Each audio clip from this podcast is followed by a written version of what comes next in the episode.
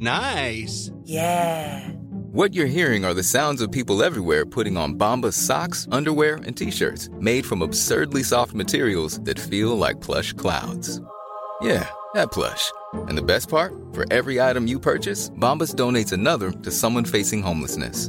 Bombas. Big comfort for everyone. Go to bombas.com slash ACAST and use code ACAST for 20% off your first purchase. That's bombas.com slash ACAST. Code ACAST. ¿Pensaste que ya lo sabías todo? Claro que no.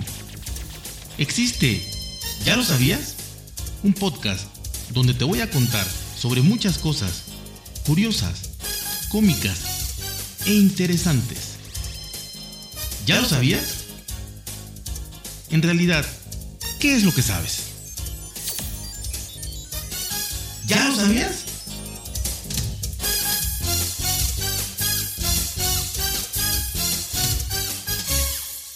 Hola amigos, ¿cómo están? ¿Cómo están? Bienvenidos a otro episodio de su podcast favorito.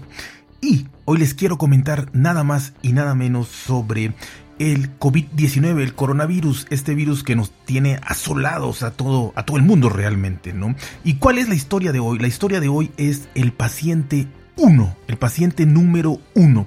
El 17 de noviembre fue eh, oficialmente, por todas las eh, los estudios, las investigaciones que se han hecho, fue el día eh, exacto en que surgió este nuevo virus, esta nueva pandemia, por lo menos en los seres humanos. Así que el paciente número uno de COVID-19 de por Wuhan, China, fue nada más y nada menos que el 17 de noviembre. Y eh, del 2019, un hombre de 55 años fue el primer caso confirmado de COVID-19 en la provincia de Hubei, China. Esto tiene exactamente un año, el 17 de noviembre. Los primeros casos de COVID-19 en China fueron reconocidos por médicos y autoridades en noviembre del año pasado al menos un mes antes de que lo informara oficialmente la Organización Mundial de la Salud, un mes antes de que la OMS supiera. A mediados de marzo del 2020, el diario South China Morning Post publicó un informe con datos de las autoridades chinas sobre la investigación epidemiológica acontecida en Wuhan para dar con el primer caso de COVID-19. Esto fue hasta marzo del 2020 que salió en un periódico allá en China. Después de rastrear el origen del virus, las autoridades chinas identificaron a 266 de los primeros pacientes y lograron identificar al que consideraron el paciente 1, es decir, la primera persona que fue diagnosticada con esta enfermedad. Y se trata de un hombre de 55 años de edad, trabajador de la provincia de Hubei, que contrajo el virus el 17 de noviembre del 2019 esta persona probablemente contribuyó en buena medida a los siguientes nueve contagios, cinco mujeres y cuatro hombres, todos mayores de 39 años y residentes de Wuhan. A partir de entonces, la trazabilidad epidemiológica de los casos siguientes fue casi imposible de rastrear, según el informe clasificado al que Morning Post tuvo acceso. A partir del paciente 1, el brote epidémico creció a razón de 1 a 5 casos diarios durante un mes. De modo que para el 20 de diciembre las autoridades chinas calculaban que habían al menos 60 personas contagiadas. Hasta eso fue poco, se me hace poco todavía, pero bueno, era el primer brote, todavía estaban dándose los primeros contagios y sobre todo pudiendo confirmar que se trataba de eso, ¿no? La cronología de los informes internos contradice la información oficial que China compartió con la Organización Mundial de la Salud. La información de un brote de neumonía de origen desconocido llegó a la OMS el 31 de diciembre del 2019, más de 40 días después del primer caso registrado. Entonces aquí tenemos que China lo identificó más de un mes antes, 40 días antes para ser exacto, y a la OMS lo avisó hasta el 31 de diciembre del 2019, cuando la OMS dio la alarma. Y el 8 de diciembre, más o menos, la OMS ya conocía de esto, pero no se confirmó hasta el 31 de diciembre. A pesar de que las autoridades lograron hallar al paciente número 1, aún no existe, al día de hoy, un año después, aún no existe ningún rastreo del paciente cero. No hay rastro, nadie sabe quién fue el paciente cero. Y este fue pues el primer ser humano que se contagió de COVID-19 y sirvió de plataforma para que el virus saltara desde algún animal salvaje, que todo apunta a ser que fue un murciélago, hacia nuestra especie. Entonces, ese paciente cero que sería la clave de muchas cosas. Verlo, investigarlo, ver de dónde se contrajo, ¿no? Y seguramente si fue de un murciélago, ya sea que el murciélago lo mordió, ya sea que se lo comió, ya sea que algo hizo con el murciélago, ¿no? Y eso es lo que no sabemos. Sabemos el paciente 1, que ese fue contagiado por otro ser humano, que no sabe ni dónde ni cómo, ¿no? Entonces es muy importante porque el paciente 1 pues nos dice hace cuánto se detectó esta enfermedad, pero no sabemos del paciente 0.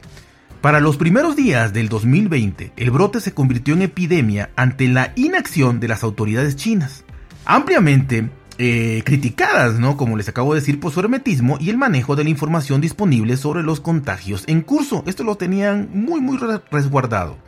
Ya el 4 de enero, la OMS compartió un comunicado y un mensaje en redes sociales dando a conocer el reporte de China. Sin embargo, para entonces el virus ya circulaba en los países vecinos y hasta en Europa donde diversos estudios muestran un aumento de los casos de neumonía atípica desde diciembre del 2019. Entonces, este virus ya había llegado a Europa desde diciembre, pero como China no decía nada y la OMS no sabía nada, pues no se había dado la alerta, cosa que realmente provocó, eh, pues al no saber nada, pues grandes, grandes masas de contagio, ¿no?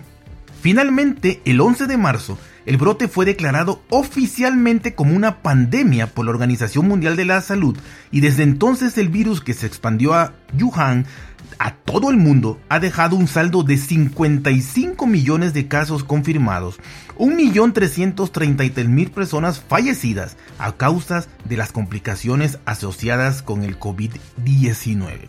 Así que aquí tenemos a, un año ya, a un año y, unos días, dependiendo de cuándo escuchen esto.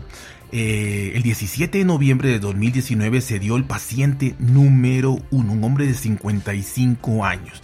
Y por este hermetismo de China y por este, esta falta de, información, fue que llegó a Europa y que se contaminó muchísima, muchísima gente, eh, se contagió, porque pues, no sabían qué pasaba. No sabían que había que cuidarse, no sabían nada. ¿no? La Organización Mundial de la Salud tampoco lo sabía. Así que hasta que la OMS emitió la alarma y empezó a, reconocer la pandemia, estamos hablando de que ya fue hasta marzo. Entonces esto ya se había diseminado muchísimo por el mundo.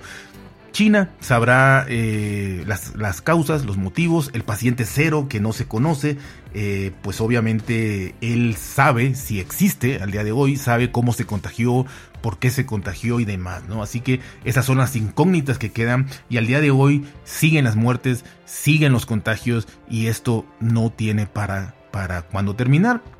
En México se acaban de cumplir exactamente el día de hoy.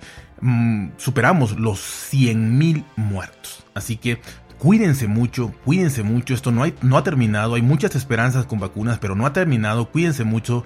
Y bueno, esperemos que ya quede mucho, mucho menos. Así que ya saben, cuídense, traten de ser felices y nos vemos hasta la próxima. Even when we're on a budget, we still deserve nice things.